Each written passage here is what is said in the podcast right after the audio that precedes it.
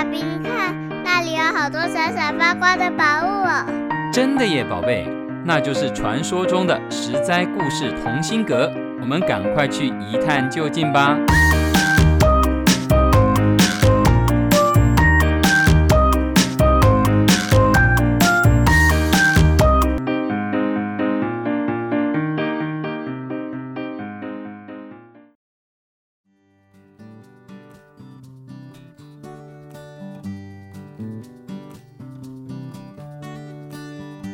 各位亲爱的小朋友，大家好，新年快乐！我是琪琪姐姐。上次我们讲到了除夕，还有过年的由来。今年是牛年，我们邀请到露露姐姐来分享更多关于牛的故事哦。欢迎露露。琪琪姐姐好，各位小朋友好，祝福大家新年快乐！我是露露姐姐，欢迎光临。听说露露姐姐知道很多故事，所以我们两个今天要来 PK 一下。看看谁说的牛故事最有特色？那你要小心喽，我可是有备而来呢。好哦，我们以客为尊，客人优先。先请露露姐姐来说一个超级霹雳的故事好了。那我就来说一个超级霹雳久远的跟牛有关的故事。在八十年前，一九四零年夏天快结束的时候，在法国西南边的乡村里，有四个青少年带着狗儿在野外玩。结果狗狗啊，竟然因为追兔子而掉进了地上的一个窟窿里。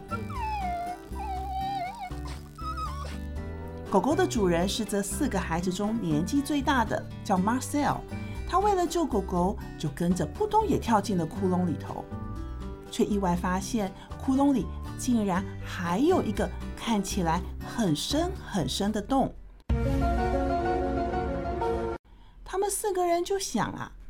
这洞里会不会埋藏宝藏呢？说不定他们也可以发大财哦！他们越想越兴奋，越想越开心，整个冒险魂都燃烧起来了。哇，这是法国版的阿里巴巴吗？就是哦，这四个阿里巴巴发现的不是自己的财富，而是全人类的财富。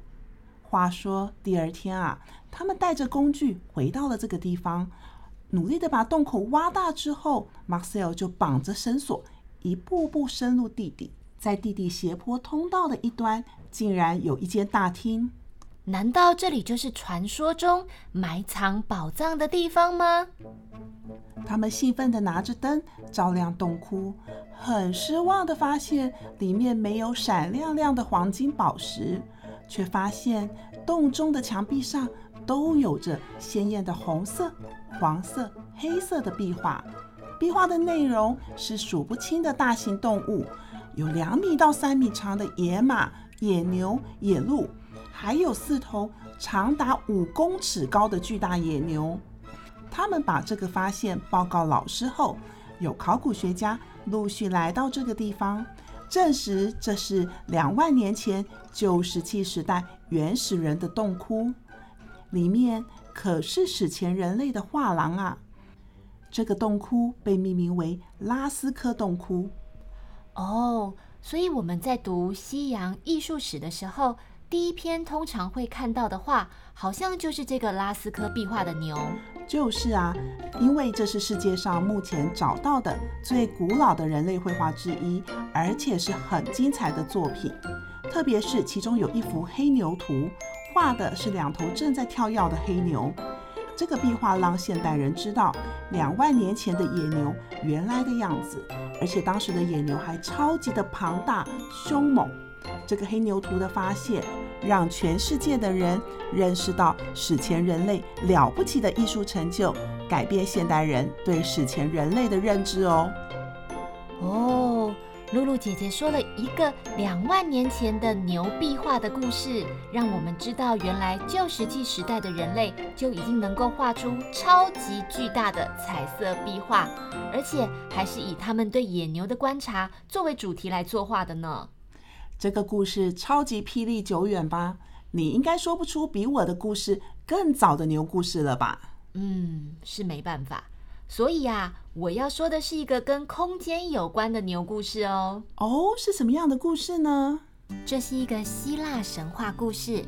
在好久好久以前，有一个美丽的公主，名叫欧罗巴。有一天，他跟同伴去海边的草地摘花来编织花环的时候，天神宙斯远远地看到了他，深深地就被欧罗巴公主的美丽所吸引。宙斯为了接近她，就把自己变成一头全身雪白的公牛。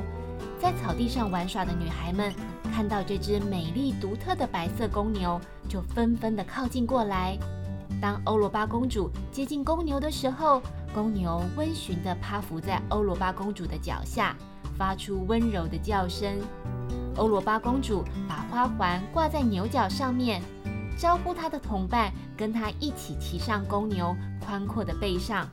却没有想到，当欧罗巴公主笑眯眯的一坐上去，结果结果公牛就跑了吗？是啊，公牛啊载着欧罗巴公主跑进了大海，冲到了地中海里面的克里特岛。公主吓坏了。等到公牛把公主放回地上的时候，公牛才变回英俊的天神宙斯。后来，宙斯跟欧罗巴公主生了三个儿子。而且就以欧罗巴这个名字为欧洲大陆来命名，难怪欧洲的全名其实是欧罗巴洲，简称欧洲，真是学到了呢。不但如此，宙斯还把自己的白色公牛化身送上了天空，成为十二星座之一的金牛座。琪琪姐姐说的跟牛有关的故事，空间很宽广呢，上天又下地。既然有了超越时间与空间的牛故事，那露露姐姐要不要来跟我们说一个接地气的故事呢？只是在说故事之前，我要先来考考琪琪姐姐的脑筋急转弯。好哦，放马过来吧！啊，我来考考你，壁虎是不是虎？不是。酱油是不是油？也不是。瀑布是不是布？更不是啦。那啤酒是不是酒？是。那瓜牛是不是牛？牛，瓜牛不是牛啊。那为什么瓜牛要称牛呢？这个我也不知道。有个故事是说啊，瓜牛不是牛，可是瓜牛也想要跟牛一样，当当牛年庆祝大会的主角，所以就跑到庆祝会里头去蹭热度，接受大家的祝福。牛很生气，他们觉得这些背着房子慢吞吞走来走去，一脚就可以踩碎的瓜牛，怎么可以算是牛呢？于是牛啊就一状告上了法庭。瓜牛只好请了鹦鹉来帮他辩护。鹦鹉说：“瓜牛跟牛一样，头上有两只大触角，走路时会往前伸，而且。”瓜牛走路的时候气喘吁吁的，就跟牛一样，都要喘大口气。于是法官就判定瓜牛也是牛，可以在牛年享受一样的待遇。太好了，太好了！那瓜牛一定很高兴。是啊，所以瓜牛就跑到人类的家里，他也希望人类可以承认瓜牛也是牛，得到和牛一样的好待遇。可是花牛却没想到，他们一只又一只的被抓起来，丢到桶子里关住了。他们差点被送到法国的餐厅，变成焗烤田螺。哎呀！蜗牛费尽了千辛万苦逃亡之后，才终于了解，每种动物都有自己的特性。不要羡慕别人，而是要掌握自己的方向，努力成为最好的自己。哇，太棒了！掌握自己的方向，努力成为最好的自己。各位小朋友，你们听到了吗？在新的一年，大家都要成为最好的自己哦。今天非常谢谢露露姐姐来客座，带我们认识最古老的牛壁画，还有给大家的祝福跟期许。谢谢琪琪姐姐，谢谢各位小朋友，祝福大家新年快乐，万事如意。下周是我们过年特别节目的最后一集小朋友记得准时收听哦实在故事同心阁我们下次再见喽。